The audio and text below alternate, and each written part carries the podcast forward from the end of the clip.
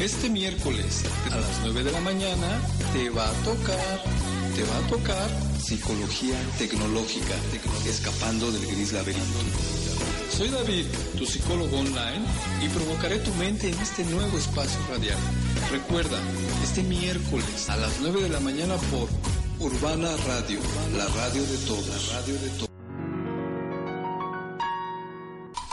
Y no parar de viajar del invierno al verano, de Madrid a New York, del abrazo al olvido, dejarte entre tinieblas escuchando el ruido de tacones lejanos. Encontrar la salida de este gris laberinto, sin pasión ni pecado, ni locura incesto, tener en cada puerta un amante distinto, no gritar que hecho yo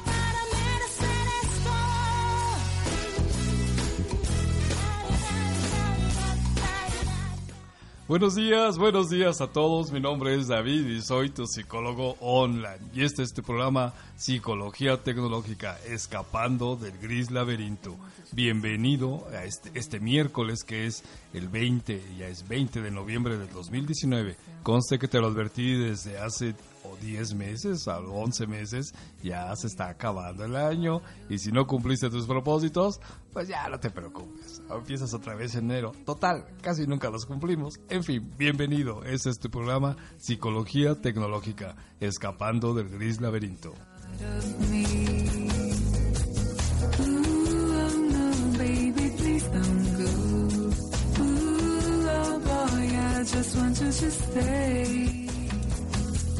Y bueno, si tú eres uno de nuestros nuevos ciberescuchas, te de decir que este programa está dividido en dos barras. La primera barra se llama Hechos y Cosas, donde vamos a platicar temas coloquiales, así relajados, cualquier cosa, ¿no? A veces es información, a veces chistoso, bueno, no importa, así está hecha la barra. Pero la segunda barra se llama Destripando la canción. Y ahí en esa, en esa barra lo que hacemos nosotros es ponemos una canción y luego pues utilizamos sus tripas para desarrollar un tema que tiene que ver pues con la humanidad, con nosotros mismos y vemos cómo nos hemos metido a veces sin querer y sin saber en un gris laberinto, el cual pues por supuesto vamos a buscar la salida. Bienvenido, este es tu programa Psicología Tecnológica, escapando del gris laberinto.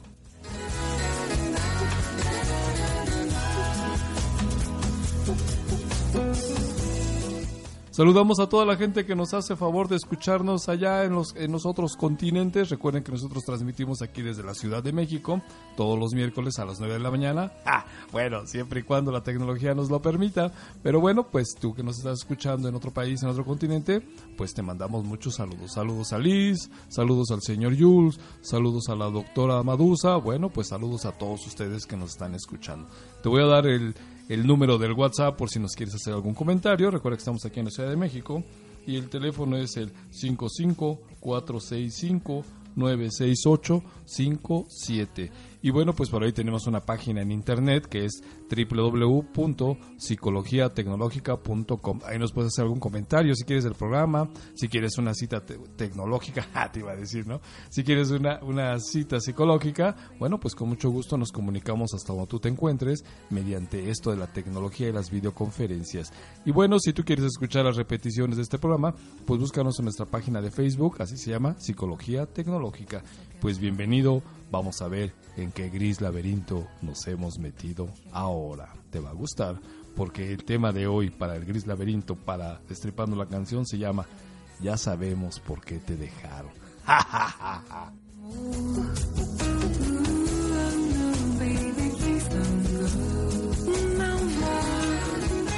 Y bueno, pues en nuestra primera barra nos vamos a ir rapidín, rapidín porque el tiempo nos come.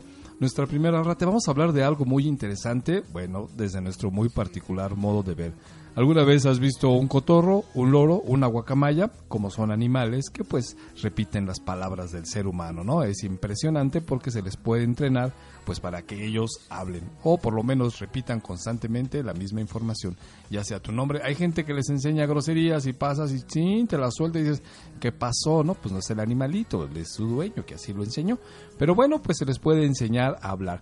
Todo este tipo de pájaros que pertenecen a los cotorros, las guacamayas, los loros, etcétera, etcétera, las cacatúas incluso, ¿no? Todos ellos pertenecen a la misma familia y tienen esta habilidad, gracias a su lengua negra que tienen, pues de poder gesticular, más bien no gesticular, sino hablar y repetir las frases que se les enseña con mucha paciencia, una y otra vez, y pues bueno, ellos terminan hablando. Pero ¿qué crees que te voy a hablar rápidamente de otra especie que pertenece a estas guacamayas, loros, cacatúas, y que también habla y que no te habías dado cuenta y que probablemente tú tengas esta ave en tu casa y nunca te habías percatado de ello. Y estamos hablando de los periquitos australianos. Exacto, esos periquitos chiquitos pues son pericos a final de cuentas y son pequeñitos. Lo que pasa es que pues no, no estamos acostumbrados a escucharlos hablar, pero ellos pertenecen a estas mismas familias y que crees que también tienen la habilidad pues de hablar. Así que es maravilloso de pronto tener un periquito australiano o un par porque solo se mueren, deben de estar en pareja o más, y de pronto entrenarlos para que hablen, ¿no? Entonces es una cosa maravillosa que de pronto entres y el periquito chiquito te empieza a saludar, diga tu nombre o diga alguna frase. Te voy a platicar un poquito más de esto.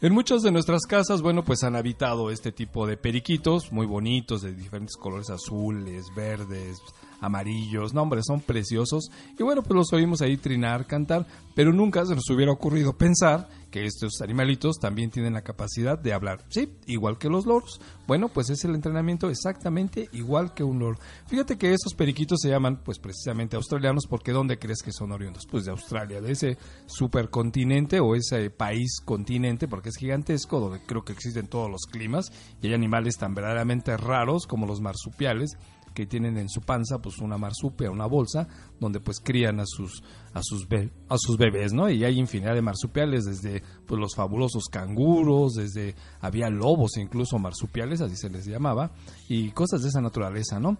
Entonces, bueno, pues ahí también existen ahí son oriundos estos periquitos australianos.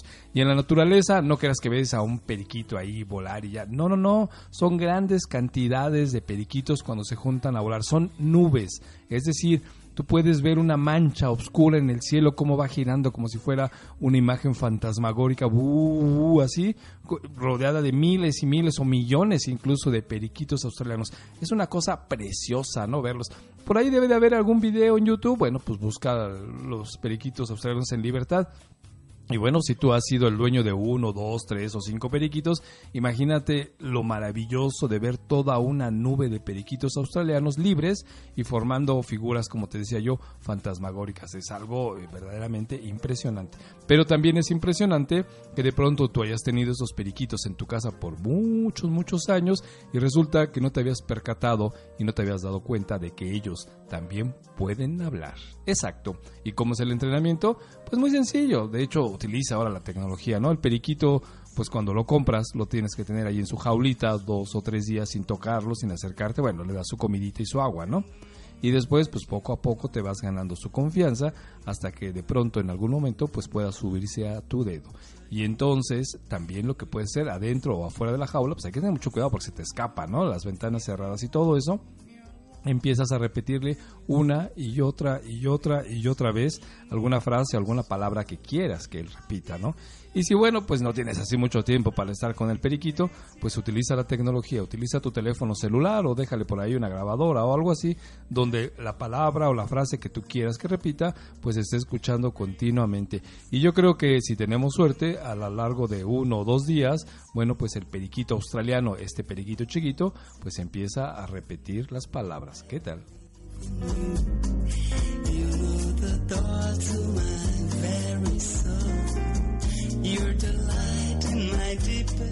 Así es que córrele a la casa de la mamá o de la abuelita si tiene periquitos y bueno, pues empieza a enseñarle a hablar. Y te vas a llevar una sorpresa cuando de pronto el periquito australiano pues empiece a repetir lo que tú le has enseñado. Bueno, pues a lo mejor si no tienes nada que hacer, pues ponte a leerle un libro, ¿no? Que tal si se aprende uno de esos libros gigantescos que lees?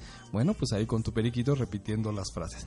Bueno, no sabemos, a veces uno ni se acuerda de lo que leyó hace cinco minutos, pero el periquito sí, así es que pues puede ayudar. No lo sé, pero pues puede ser algo interesante, ¿no? Escuchar hablar a un periquito australiano, esos periquitos chiquitos y bonitos que tenemos comúnmente en nuestras casas o nuestras abuelas o nuestras mamás. Así es que pues vamos a enseñarle un nuevo truco y que repita, escucha el programa de psicología tecnológica, escucha el programa de psicología tecnológica.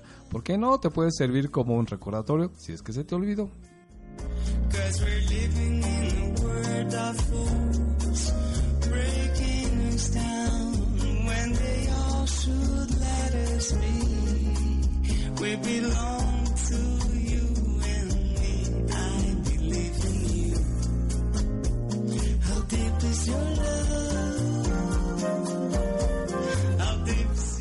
Bueno, pues he de decirte que hoy andamos un poquito cortos de tiempo, pero eso no significa que no le demos calidad a nuestro programa. Así es que, si me permites, pues sin más preámbulos vamos a pasar a nuestro siguiente tema que yo creo que te va a gustar y es ya sabemos por qué te dejaron. Ahora sí, ya lo sabemos y te lo vamos a platicar a continuación. Ese es el nombre de nuestro tema.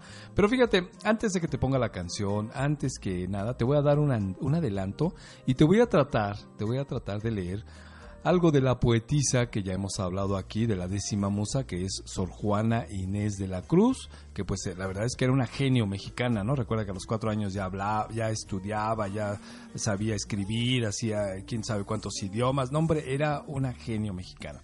Y bueno, ella tiene un poema que se llama Al que ingrato me deja, busco amante. Y te lo voy a, pues te lo voy a leer para que de ahí entremos a la canción de Destripando la canción y después pues desarrollemos este tema que hemos llamado Ya sabemos por qué te dejaron. bueno, es esa parte, pero ahí les va. Al que ingrato me deja, busco amante de Sor Juana Inés de la Cruz. Al que ingrato me deja, busco amante. Al que amante me sigue, dejo ingrata. Constante adoro a quien mi amor maltrata. Maltrato a quien mi amor busca constante. Al que trato de amor, hallo de amante y soy diamante al que de amor me trata. Triunfante quiero ver al que me mata y mato al que me quiere ver triunfante. Si a este pago, padece mi deseo. Si ruego a aquel, mi pundonor enojo. De entrambos modos infeliz me veo.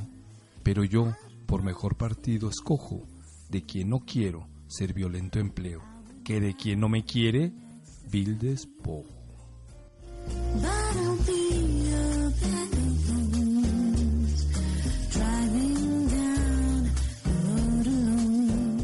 Y bueno, pues es interesante esta parte, yo te amo, tú no me amas, el que quiero que me ame no me ama. Y entonces, ¿qué voy a hacer? Bueno, pues ahí te va la canción, escucha la letra por favor, yo sé que te va a encantar y después le entramos directo al tema, porque este tema es ya sabemos por qué te dejaron. Bye.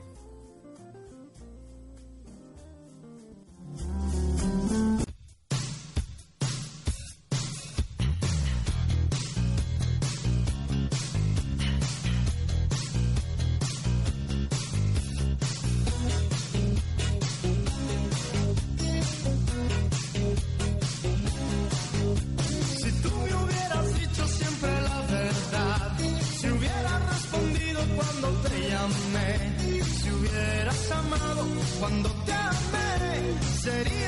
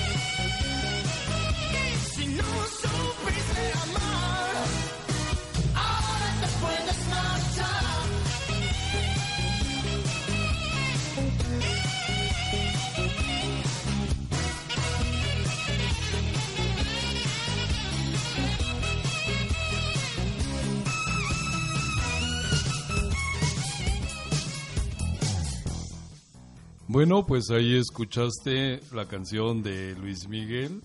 Ahora te puedes marchar. Te voy a repetir la poesía de Sor Juana Inés de la Cruz, que se llama Al que ingrato me deja, busco amante. Ahí te va. Al que ingrato me deja, busco amante. Al que amante me sigue, dejo ingrata. Constante adoro a quien mi amor maltrata. Maltrato a quien mi amor busca constante. Al que trato de amor, hallo de amante. Y soy diamante al que de amor me trata. Triunfante quiero ver al que me mata y mato al que me quiere ver triunfante. Si a este pago, padece mi deseo. Si ruego a aquel, mi pundonor enojo. De entrambos modos infeliz me veo. Pero yo, por mejor partido, escojo de quien no quiero ser violento empleo, que de quien no me quiere, vil despojo.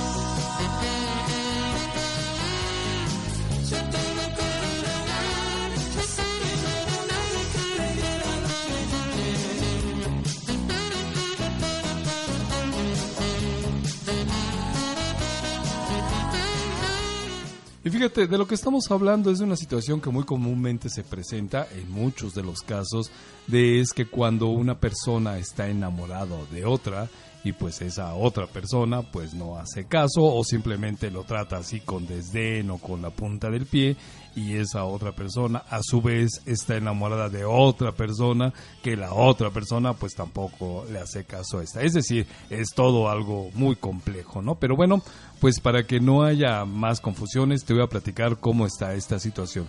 Así es que vamos a hablar de tres sujetos, ¿no?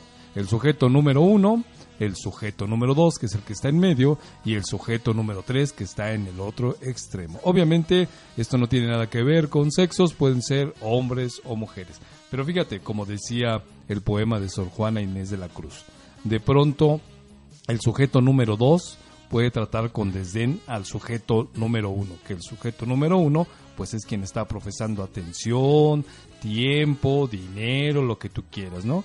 Y el sujeto número dos, pues bueno, no se quita, está ahí, pero pues simplemente como que no está interesada o le da coba al sujeto número uno.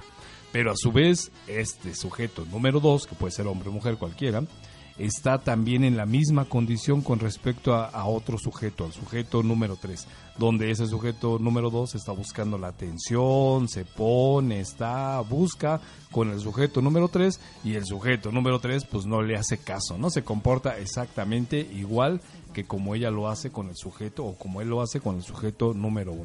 Fíjate bien, entonces, ¿qué es lo que está mal? ¿Dónde está el problema? ¿Cuál es la situación? Porque alguien puede decir es que yo estoy amando el sujeto número uno diría, ¿no?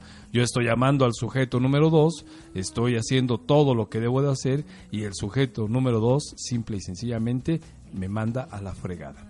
Y entonces, ¿por qué el sujeto número 2 hace exactamente lo mismo con el sujeto número 3? Se pone, está, da, quiere y bueno, pues a ella la manda o a él lo mandan la fregada. Conste que estamos hablando de un proceso, de un proceso mental, de un proceso emocional que está desfasado. No vamos a decir exactamente que está enfermo, ¿no? Pero sí es un proceso de este del que te estamos hablando donde todo está de cabeza, porque hay procesos que funcionan más o menos parecidos, pero pues son adecuados, ¿no? En este caso estamos hablando de una situación que está bastante extraña. Porque quien a mí me ama, yo no lo amo, como decía Sor Juana, y quien yo amo no me ama, ¿no? Entonces, quien a mí me está dando pues atención, pues a mí no me interesa. Y quien me está desdeñando es a mí quien me interesa, con quién me quedo o qué es lo que hago. Bueno, de eso es de lo que estamos hablando, ¿no? Por eso el tema se llama Ya sabemos por qué te dejaron. Y bueno, pues te voy a platicar después de la música cómo empieza este proceso enfermo, precisamente donde se desgastan todos y nadie, pero nadie sale ganando.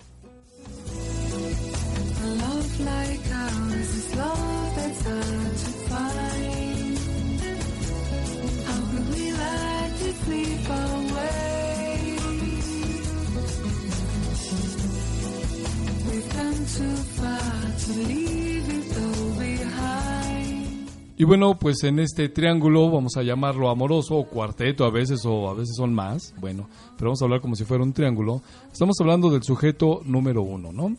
Esta persona pues está encantada o está interesada en que el sujeto número dos pues le haga caso. Y entonces fíjate cómo está este proceso que tiene que ver con baja autoestima. Es, es muy interesante esto. El sujeto número uno empieza a exagerar las virtudes del sujeto número dos. No, pues es que tú eres el mejor hombre, tú eres la más bonita, yo no había conocido una persona como tú, yo había sentido que la vida no tenía ninguna forma hasta después de antes de conocerte y ahora después veo que Dios sí existe. Y bueno, pues empieza a exagerar y empieza a llenar de virtudes al sujeto número dos. Como el sujeto número dos, puede ser que sean ciertas, ¿eh? o puede ser que no sean ciertas, pero desde el punto de vista del sujeto número uno, por supuesto que magnifica las, pues, las características o las virtudes de la persona, del sujeto número dos. Y entonces, ¿qué es lo que pasa?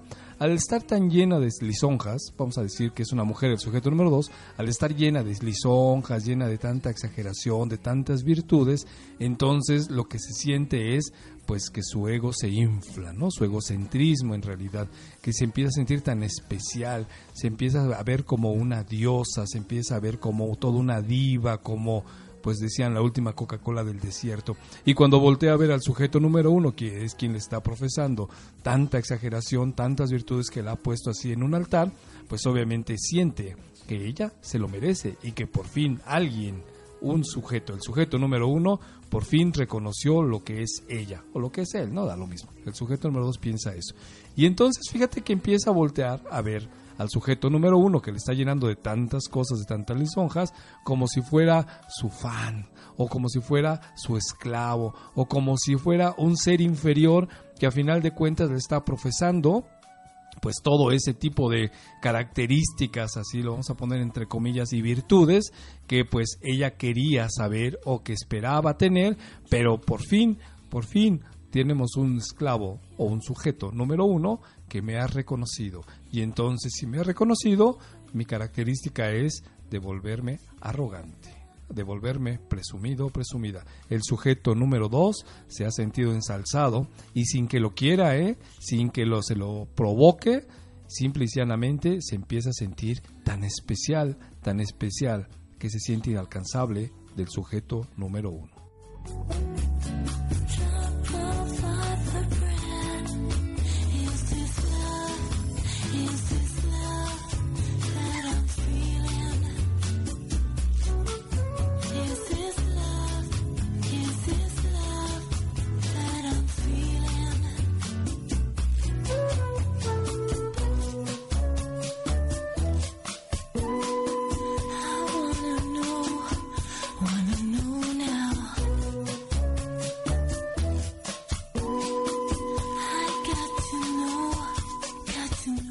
Entonces, fíjate qué interesante porque ya se empieza a formar ahí un círculo vicioso.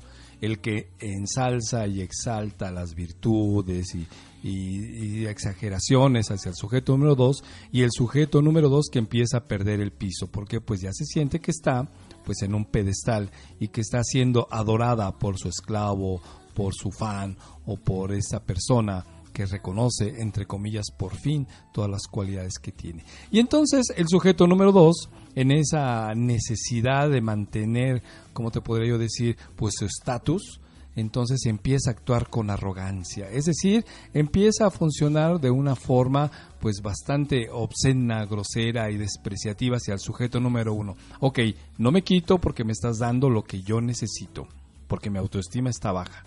Y entonces, como tú me estás llenando de lisonjas, piropos, regalos, dinero, tu tiempo y todo, pues obviamente me estás dando el reconocimiento que yo no sentía que tuviera. No te voy a dejar, por supuesto que no, porque me estás dando mi droga, me estás dando mi medicina, pero por supuesto, por supuesto que tampoco te voy a dar más, porque entonces perdería mi papel de diosa, de diva o de lo que fuera, y como consecuencia, pues yo no me puedo poner a la altura de los mortales. Y tú eres un mortal, porque tú estás para adorarme para adorarme, ensalzarme y decir todo lo bueno que soy. Y yo te estoy haciendo el favor, te estoy haciendo el favor volteando a verte. No te puedo soltar porque por supuesto, por supuesto que me estás dando algo que yo necesitaba, algo que internamente me hacía falta porque tiene que ver con mi baja autoestima. Ahí está, definitivamente ahí está la clave. La- el sujeto número dos tiene una autoestima tan dañada que obviamente lo que necesita es sentir que es especial, pero no a través de ella, sino a través de los demás. ¿Se han dado cuenta que de pronto, y espero que nadie se moleste, en el Facebook hay personas, pues a- mujeres muy bonitas o no tan bonitas, pero que continuamente te están subiendo fotos, ¿no? Y son tan bonitas, tan bonitas que ya llega el momento en que te harta, ¿no? Porque te suben cuatro o cinco fotos haciendo caritas, volteándose y dices, bueno, ¿cuánta necesidad de que las vean, de que las aplaudan, de que les pongan likes, ¿no? ¿Cuánta necesidad? Pues eso es porque simplemente su autoestima la tienen que reforzar porque está dañada. Entonces, entre más reconocimiento me des, se supone que yo soy especial para ti o para muchos y debo de sentirme mejor. Pero obviamente, pues ese es un truco, ¿no? Y lo mismo pasa con el sujeto número dos. El sujeto número dos lo que está haciendo es solamente con su arrogancia tratando de buscar un reconocimiento que sienten que no tienen y que está pues obviamente empujado por una autoestima dañada. Es decir, no hay un amor propio. Necesito que tú me des y que llenes el hueco que yo tengo. Pero cuando me encuentro ante el sujeto número uno que me está adorando, pues precisamente entonces lo que pasa es que mi autoestima dañada pues prevalece, porque mientras a ti te mantenga, mientras a ti te tenga, me estás dando mi dosis, pero yo no me comporto a la altura de las circunstancias, simplemente voy a funcionar con arrogancia porque eso me hace creer que de verdad merezco el reconocimiento que tú me estás dando. Fíjate nada más, ¿no? Entonces, bueno, el sujeto número uno lo que hace es que, sí, por supuesto, que la está ensalzando, que la está levantando, la está poniendo arriba incluso de él, ¿no? Porque, bueno, en esa necesidad de reconocimiento, pues puede exagerar. Puede exagerar también el sujeto uno, número uno, tratando de enseñar que él es el indicado, que él es el bueno, porque también como ella se comporta de una manera arrogante, cuando ella se da, cuando ella le da tiempo, cuando le da oportunidad, pues por supuesto que él también está llenando ese proceso de autoestima baja. Es decir, también me hacía falta que tú me reconocieras gran diva, grandiosa, porque si tú me reconoces, porque si tú eres adorada por todos y me escoges a mí, entonces yo siento que soy diferente, que soy especial, que de verdad soy aquello que quisiera ser y que no me he sentido. ¿Ya te diste cuenta de la trampa? Por eso te decía que este es un proceso enfermo, porque definitivamente las dos personas tienen un problema de soledad, tienen un problema de autoestima, tienen un problema de egocentrismo y entonces desde muy diferentes ángulos, pero están haciendo todo lo posible para que la otra persona pues también se haga cargo de ellos, por lo menos viéndola, adorándola, reconociéndola. Ahí está el truco, pero hay más.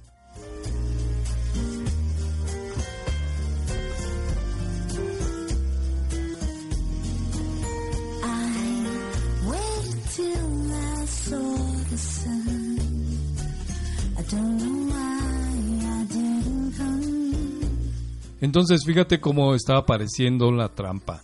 los dos están buscando reconocimiento de la otra persona, claro, de, en un particular modo de ser, ¿no? Uno dando y la otra siendo arrogante y pareciendo que, bueno, pues yo te hago el favor. Porque sabes que no han aterrizado ninguno de los dos la idea de compañía, de una compañía sana, de una compañía donde, bueno, ya hemos hablado en otros programas, en una compañía donde la pareja es para crecer, para compartir, no es para dominar, no es para padecer el noviazgo o el matrimonio, como se llame, ¿no? Y uno de los principales problemas, digo, yo espero que no te haya pasado a ti, es que en las parejas ya conformadas, bueno, desde novios, ¿no? Incluso, pero peor ya cuando están casadas, el mayor de los problemas es que los dos están tratando de dominar al otro. Claro, en ese sentido, pues los dos se están lastimando y de pasadita le dan a los hijos, ¿no? Cuando de pronto, pues voy a hablar mal de la pareja, porque obviamente yo siento que él o que ella hacen todo mal. Que si se dejara guiar por mí, por supuesto que las cosas serían diferentes. Que si la pareja no fuera como yo, a mí me molesta, entonces todo estaría bien. Y bueno, pues nosotros lo vemos mucho en pareja, ¿no? Normalmente cuando se tra- aquí en terapia, perdón, normalmente cuando trabajamos con parejas, pues ese es el principal problema. Uno le echa la culpa al otro, pero ¿quién tiene la culpa, no? En realidad ese es el verdadero problema, porque ninguno de los dos, cada uno desde su punto de vista, está viendo las cosas que le molestan. Pero obviamente no nos detenemos a ver realmente quién soy yo, por qué estoy haciendo las cosas y cuál es mi verdadera intención. Y entonces en esa necesidad de conquista, por supuesto que los dos se destruyen. Y no solamente ellos, sino que también le pasan la factura pues a los hijos, porque así es como aprenden y recuerden que los hijos pues aprenden de lo que ven, no de lo que les dicen. Y bueno, y se va a repetir esto una y otra y otra vez. Pero bueno, regresando al tema, entonces estas dos personas, el sujeto número uno y el sujeto número dos, recuerden que estamos hablando de un proceso enfermo, de un proceso dañino, ¿no? No aterrizan esa idea de compañía, no saben realmente para qué es una pareja. Ya tuvimos un programa de eso, ¿no? ¿Para qué quieres una pareja? Y entonces lo que estamos tratando es de conquistar, pero conquistar como esa batalla sangrienta, como los españoles a los mexicas aquí, ¿no? Esa conquista donde pues va a correr sangre y todo se vale. Y entonces yo te compro, yo te ofrezco, yo te doy, te lleno de lisonjas, te lleno de regalos, te lleno de dinero, te doy todo mi tiempo, pero en realidad lo que estoy necesitando es que tú me reconozcas a mí y que me llenes con tu presencia. Y del otro lado, el sujeto número dos, pues de pronto ante su vacío existencial, ante esa necesidad de, de tener que llenar esa parte oscura, esa parte dolorosa, pues entonces tiene que actuar y actúa como si fuera pues exactamente pues una diva, ¿no? Una diosa y entonces lo que hago es pues sí, te necesito para que tú me llenes, para que tú me des de lisonjas, para que me des piropos, para que me des dinero, para que me des compañía, cuando yo quiera y como yo quiera. Y si quieres, porque desde, desde acá arriba, desde donde me has puesto, entonces yo soy quien te hace el favor a ti. ¿Se dan cuenta? Esa es mucha arrogancia. ¿Quién está mal? Pues ambos, por supuesto que no. Además, fíjate, cuando el sujeto número dos está recibiendo estos halagos, esta ayuda, este tiempo de- del sujeto número uno, pues esta persona piensa que se lo merece, insisto, que ella o que él son como dioses, ¿no? Que no se puede ir incluso el adorado- el adorador porque o adoradora, porque si se fueran, entonces ellos serían los que estarían perdiendo y entonces ellas tienen que comportarse pues a la altura de las circunstancias. Pero hay otro problema, porque este sujeto número dos, que se siente dios o diosa como tal, entonces nunca está satisfecho, porque ¿sabes qué es lo que pasa? Te decía yo que ese hueco y esa soledad interna no la va a llenar nadie, ¿eh? por más que te den dinero, tiempo, atención, que tengas, no te va a llenar nunca esa soledad, la soledad es interna y es ahí donde está el verdadero problema. Y bueno, pues entonces siempre quiere más. Quiero más, dame más, dime que soy una diva, dime que, que yo soy muy especial para ti, cómprame cosas, hazme más favores, tú debes de estar a mi, a mi disposición porque si no haces todo esto que yo te estoy pidiendo, que yo te estoy exigiendo, entonces en algún momento me iré. Y ahí está el chantaje, por supuesto. Y del otro lado, pues el otro también empieza a sentir como, híjoles, es que si no hago esto, si no me esfuerzo, entonces ella se va. Y si se va, yo he fracasado esperando que me dé ella o él el reconocimiento que yo merezco o que yo necesito. Y bueno, pues en esa circunstancia, ¿qué crees que puede pasar? Que de hecho es muy común que suceda. En este caso, el sujeto número dos, por supuesto que está recibiendo pues una inyección de su droga de parte del sujeto número uno. Pero su soledad, su vacío interno, su necesidad de sentir que es especial, pues por supuesto que se refleja en otra dirección también. Y es muy común, como decía Sor Juan Inés de la Cruz, que este sujeto número 2 pues empiece a tener otra aventura u otra relación. Y a veces se dan el lujo de hacerla saber, ¿eh? Pues mira, yo ando con fulanito. Si tú quieres, aquí estoy. Y si no, pues vete a la fregada, ¿no? Fíjate, esa es una cosa impresionante porque una persona completamente sana, pues lo que dice es, yo termino una relación para empezar otra, porque me evito de problemas y por supuesto, pues que le evito problemas a las personas. Pero no, en este caso, el sujeto número dos, que también está lleno de egocentrismo, que está lleno de soledad, que tiene la autoestima completamente baja, pues se da, entre comillas, el lujo de andar con otra persona o incluso con otras personas. Pero fíjate bien, aquí es donde pasa algo chistoso y es lo que decía Sor Juana Inés de la Cruz. Resulta que ahora se invierten los papeles, porque por supuesto estas personas, estos sujetos número dos, con esa arrogancia, con esa actitud, por supuesto que son descubiertas por otras personas que son más besadas en el tema, ¿no? Y que dicen, ah, tú lo que quieres es nada más utilizarme, pues órale, vamos a jugar. Y entonces se pueden localizar a otra persona, a un sujeto número 3, así le vamos a llamar, el cual pues solamente las empieza a tratar así como las ven o como siente, ¿no? Pues también con la misma indecisión, si quieres, yo tengo otro compromiso, a mí no me importa, o sí, te doy lo que tú quieres un poquito, pero yo tengo otra vida, y entonces, ¿qué crees que ahí cambian los papeles? El sujeto número 2, no, perdón, el sujeto número 3 se empieza a comportar con arrogancia y se empieza a comportar con desdén con el sujeto número 2. Y entonces el sujeto número 2 te decía yo, como tiene que llenar esa soledad, esa necesidad de compañía, esa necesidad de sentir que soy especial, que no estoy solo o sola, entonces empieza a tratar de buscar acercarse con el sujeto número 3 y se comporta exactamente igual que el sujeto número 1. Se vuelve más alamera, se vuelve más agradable, aguanta, se convierte, está, se preocupa. Fíjate qué interesante, ¿no? Cómo empieza a cambiar los papeles. Es decir, ella no cambia con el sujeto número uno, lo sigue tratando con arrogancia y con la punta del pie y sacando provecho en todos los sentidos. Por supuesto, porque cree que el sujeto número uno tiene la obligación y le está haciendo el favor. Pero ella, a su vez, ahora se empieza a comportar exactamente igual que el sujeto número uno con el sujeto número tres. ¿Por qué crees? Porque si te das cuenta, ahora el sujeto número 3 está tomando la batuta y la está haciendo regresar a la parte que más lastimosamente tiene ella, que es objeto de soledad.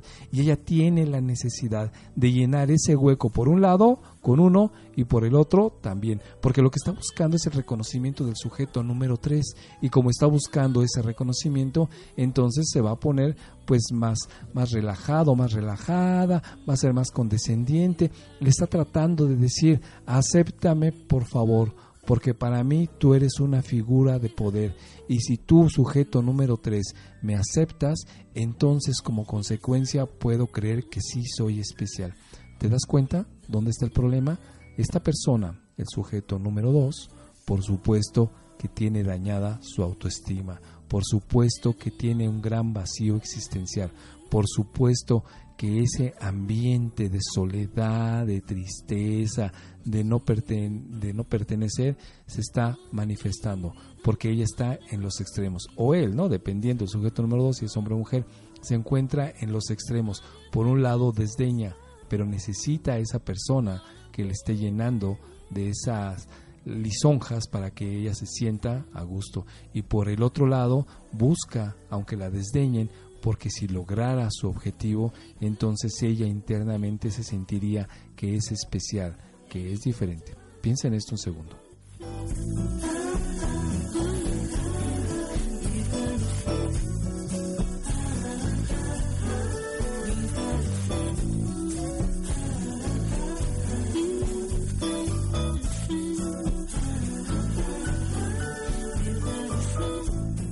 Así que fíjate en qué gris laberinto se metió el sujeto número dos. Y todos, ¿eh? Porque esto es toda una orquesta, entre las tres personas o cuatro o cinco, porque a veces el sujeto número dos no solamente tiene un admirador o dos admiradores o dos novios, como le llaman, ¿no? Algunas veces dicen, es que es mi pretendiente, ¿no? Y bueno, pues ya, ya le dio hasta el apellido, ¿no? Pero bueno, a veces no son dos, son tres, son cuatro, y es una situación que se pues se le va dando en toda la vida, ¿eh? es muy constante y probablemente esto tenga que ver porque te decía, pues autoestima está dañada.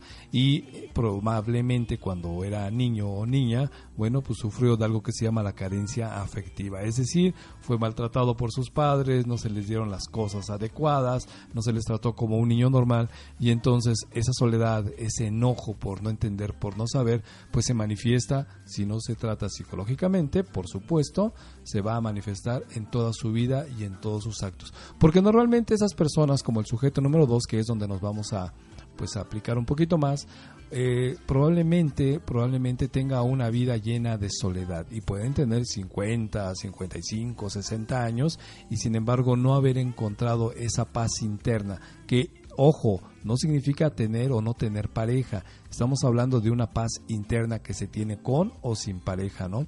Pero si de pronto a esa edad empiezas a saltar y a hacer este tipo de pues de cosas inadecuadas, pues estamos hablando de que hay un daño interno bastante, bastante grande. Bueno, pues entonces regresamos al tema. Y resulta que esta, el, sujeto, el sujeto número dos, como consecuencia, puede ser que lo siga intentando incluso con tres, cuatro o cinco personas al mismo tiempo. Por supuesto que debe de tener ciertas características o ciertas cualidades, bueno, pues para poder mantener esta orquesta que es tan complicada y tan difícil, ¿no? Son cosas como, imagínate que se confunda de nombres, ¿no? Que esté con el sujeto 1 y le diga el nombre del sujeto número 3, o que esté con el 3 y le diga el nombre del sujeto número 4, y entonces lo que hacen es, pues obviamente utilizan estrategias. Una de las principales es, utilizan una palabra de cariño para referirse a todos. Entonces es interesante porque a todo mundo le puede decir amor, o le puede decir corazón, o le puede decir lo que sea, precisamente para no meterse en la bronca de, pues de los nombres. También tiene que manejar muy bien sus tiempos porque si es un el sujeto número dos, si es una persona que de alguna manera lo que está intentando es seguir manteniendo a todo su séquito, a todos sus súbditos, por supuesto que lo que va a hacer es que va a engañar, va a mentir, eso siempre va ligado, va a mentir y se hace una forma de vivir. Pero además de todo, a veces las mentiras son tan elaboradas que tiene que tener una muy buena memoria porque si no lo contrario se le sale en algún momento y por supuesto que va a ser descubierto o descubierta. Entonces tiene que ser tan perfecta de tratar de recordar momentos que sabes qué, de pronto al repetir tantas veces una mentira o al tener que ser tan perfecto para tener una mentira en la mente y no te descubran, llega el momento en que tú mismo te crees la mentira. Es decir, el mismo sujeto número dos piensa que de verdad así sucedió y hay una gran confusión interna. Entonces, imagínate, todavía tienes la soledad, todavía tienes la necesidad de ser reconocido, reconocida y ahora ya tienes la confusión de saber si sí fue o no fue. Pero lo más importante es que esa parte interna, esa parte de dolor, de soledad, pues no ha cambiado. Al contrario, pareciera que se está pues incrementando cada vez más. Y luego, espérate, espérate, hay alguna situación muy interesante, porque algunas de las veces, pocas, pero sí pasa, resulta que el sujeto número uno, a lo mejor sus intenciones verdaderamente eran buenas. A lo mejor pues era muy hablador y entonces exaltaba todas las cosas buenas que veía, pero no estaba esperando él ser reconocido, solamente estaba compartiendo lo que veía, ya hemos hablado de eso, ¿no? Y resulta que pues determina, se hastía, descubre el engaño y entonces dice, ¿sabes qué, sujeto número dos?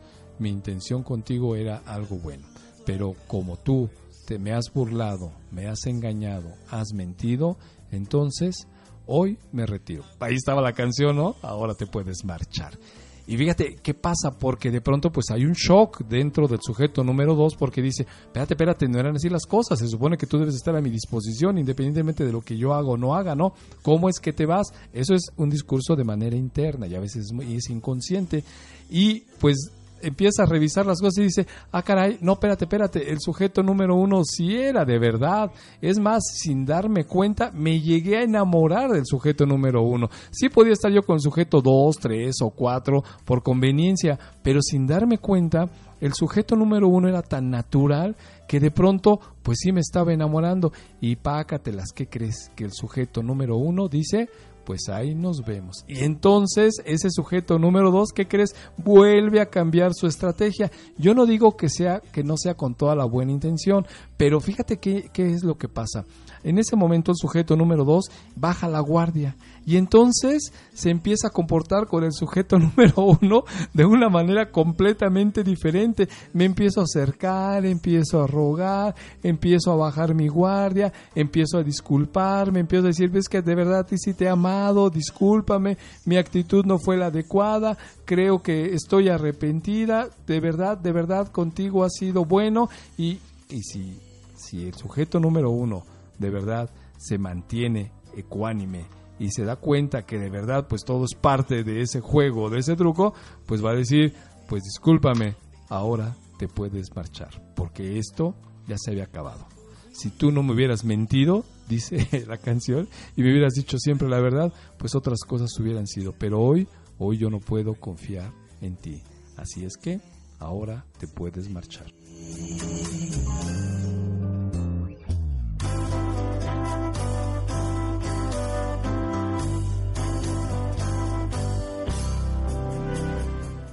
Si te das cuenta entonces cómo está funcionando esto, ahí es donde entra el tema, ¿no? El nombre, ya sabemos por qué te dejaron, pues porque simple y sencillamente estuviste jugando sujeto número dos al divo o a la diva, al dios o a la diosa, pero la verdad es que tenías un problema interno, un problema muy fuerte de autoestima, un problema de soledad que no llenaste. Y cuando la verdadera oportunidad apareció ahí a tu puerta, pues no te diste cuenta y entonces la perdiste.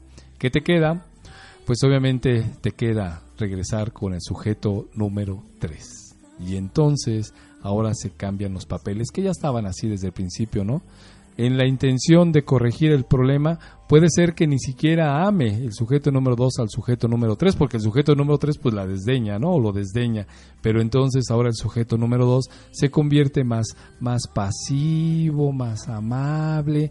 Obviamente no le va a decir que su experiencia viene de haber sido desdeñada ahora por el sujeto número uno, que además le dañó todavía ese egocentrismo. ¿Cómo me vas a dejar a mí si estabas bien segura, si yo podía hacer lo que quisiera y yo intuía que tú no te podías ir? Y entonces ahora que me has dejado, pues me has dejado más grande mi hueco, que pues el otro no ha hecho nada. A final de cuentas, pues es el mismo problema de pues del sujeto número dos.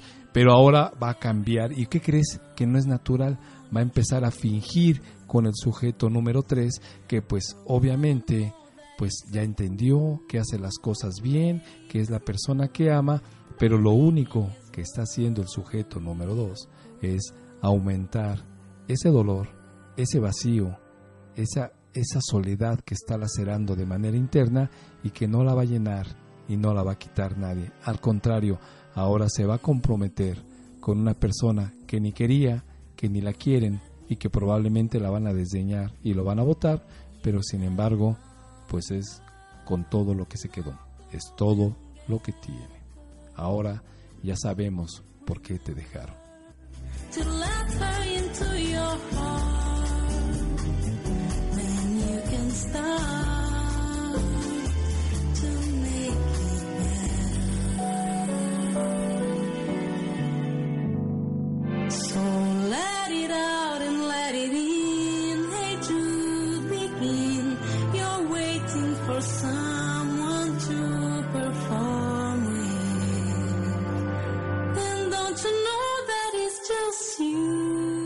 Así que fíjate en qué gris laberinto se metió ahora el sujeto número 2, porque el sujeto número 2 ahora va a estar va a tener arrepentimiento y se va a buscar precisamente al sujeto número 3 que es un maltratador desde este punto de vista, ¿no?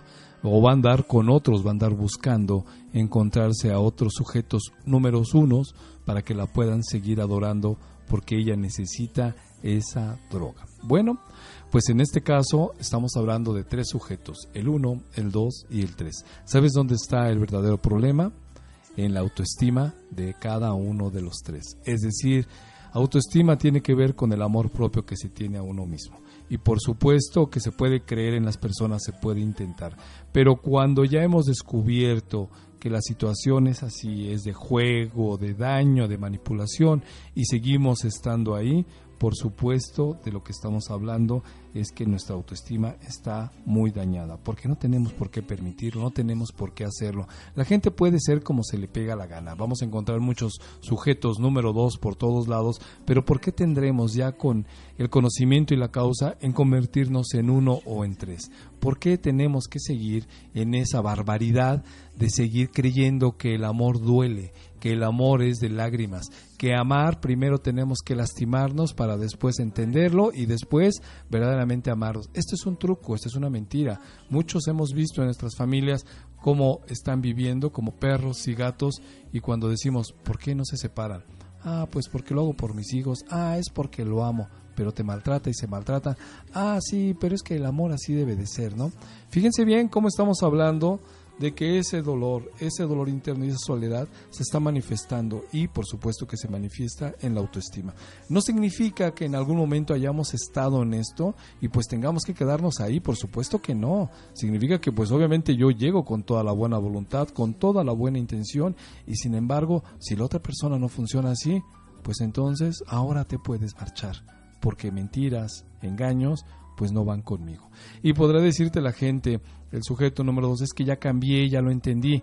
Sí, pero yo siempre he dicho, si no corriges las cosas cuando estás, ¿tú crees que después se puedan corregir? A lo mejor podrás ofrecer una disculpa, ¿no? Y verdaderamente sentir el daño o la molestia o lo que hiciste, pero corregirlo ya después no se puede. A veces va uno como agresor a pedir una disculpa al otro, pero en realidad, ¿sabes qué? No está uno pidiendo la disculpa para que el otro se sienta bien. Lo está haciendo uno por uno mismo. Sigue siendo, a final de cuentas, egoísmo, ¿no? Sigue siendo egocentrismo. Es para que yo me sienta bien, pero el daño que te hice, pues ya está causado y eso no lo voy a corregir con nada. Así es que, bueno, si uno se encuentra en una situación del sujeto número uno, del sujeto número dos o del sujeto número tres, bueno, pues estamos hablando de que hay un problema de autoestima. Y como dice una colega, es gente muy básica porque sabemos exactamente lo que va a pasar, lo que va a suceder y pues cómo se van a desarrollar las cosas en el tiempo, porque es una cadenita, se da exactamente lo mismo. No significa que no se pueda cambiar o mejorar, pero de verdad costaría trabajo y la única manera es yendo a terapia. Y terapia aquí en psicologiatecnológica.com nosotros te lo podemos ofrecer a través de tu computadora. Nuestro teléfono, nuestro WhatsApp es el 55-465-968-57. Recuerda que estamos aquí en la Ciudad de México. Pero bueno, no todas las cosas tienen que ser tan terribles. Te voy a explicar algo. Yo te estuve hablando de una relación de autoestima dañada, de una relación enferma, vamos a llamarlo así, de una relación que pues no tenía ni pies ni cabeza. Cuando de pronto el sujeto número uno, también por su necesidad de ser reconocido, porque eso es lo que está buscando, ser reconocido por el sujeto número dos, él sí me da, él sí tiene, él sí está, obviamente está llenando un hueco existencial y entonces se convierte en esa persona que exagera las virtudes de la otra. Y el sujeto número dos, bueno, pues entonces se cree que el sujeto número uno tiene que darle todas esas lisonjas y reconocimiento y entonces pues lo trata con arrogancia. Pero al mismo tiempo el sujeto número dos hace exactamente lo mismo con otra figura que le parece más grande, que es en este caso el sujeto número tres y el sujeto número tres hace exactamente lo mismo que hace en su momento el sujeto número dos. Y bueno, pues ahí está toda una situación dañina. No necesariamente tiene que ser así. Te voy a explicar que también hay una relación de ese tipo y es una relación sana. Las personas como tal deben de reconocer las cualidades y los logros de los demás. Claro, sin exageración, sin exaltación, solamente como algo adecuado de la pareja. Ya te hemos dicho que una relación formal y sana tiene que ver con el acompañamiento de la pareja, tiene que ver con el crecimiento de ambos, tiene que ver con el no someter, tiene que ver con el que vamos a hacer un proyecto de familia, de vida, donde los dos están exactamente parados en el mismo lugar. Y por supuesto, se pueden exaltar las virtudes de la otra persona, pero la otra persona no tiene por qué formarse con arrogancia, sino agradecer que de verdad le están reconociendo sus virtudes, pero al mismo tiempo se convierte en la misma persona que pues, pues que el novio, que el amante, que el esposo, ¿no?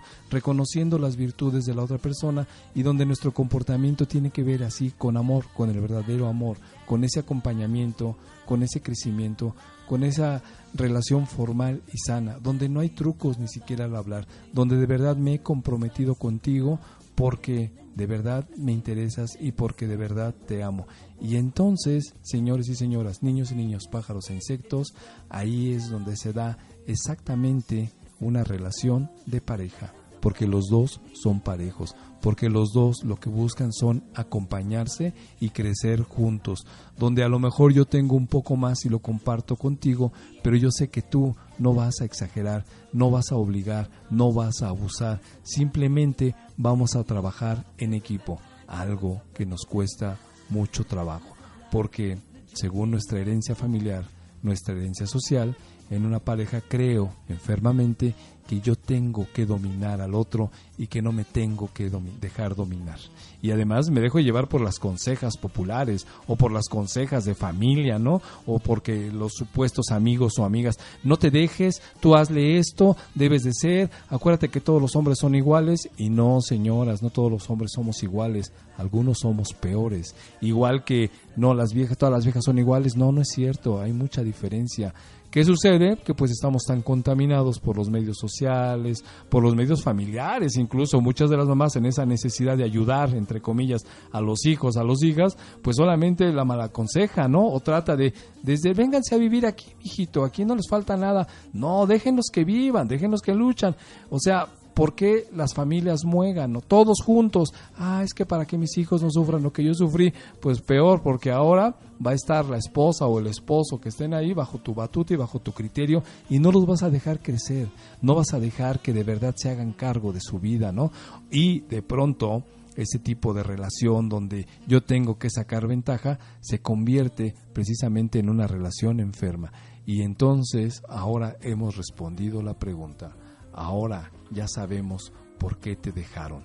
Porque realmente estabas tan contaminado, tan contaminada, que no te diste cuenta que de verdad el amor se te podía haber presentado ahí. Porque una persona sana puede exaltar tus virtudes, pero no significa que esté dispuesto a aguantar tu arrogancia, tus groserías o tu mal humor, incluso tus infidelidades o tus engaños.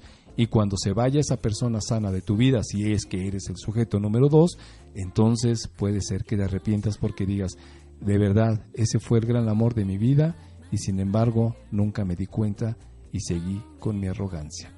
Así es que, si me permites, te voy a dar una sugerencia. Sí, porque cuando te veo, te saludo y te beso en la boca, no creas que es porque lo hago porque quiero algo contigo. Así saludo a todas. ¡Ja! Esa era la imagen del Face, un bebé. Ya te dejo. Muchas gracias por escucharme. Te voy a escuchar y más bien nos vamos a escuchar el próximo miércoles a las 9 de la mañana. Espero, espero que de verdad hayas disfrutado este programa porque es un tema muy impresionante.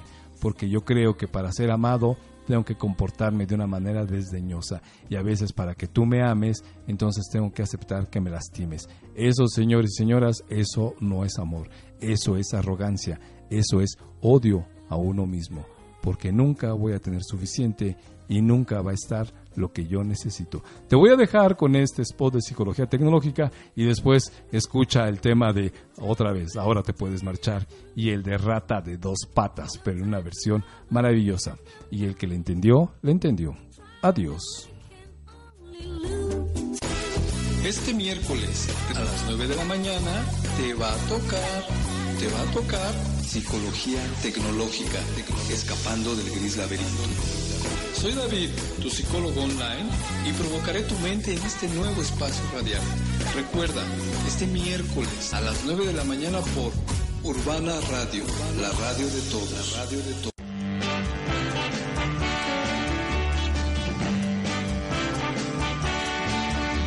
Si siempre tú me hubieras dicho la verdad, no habría un para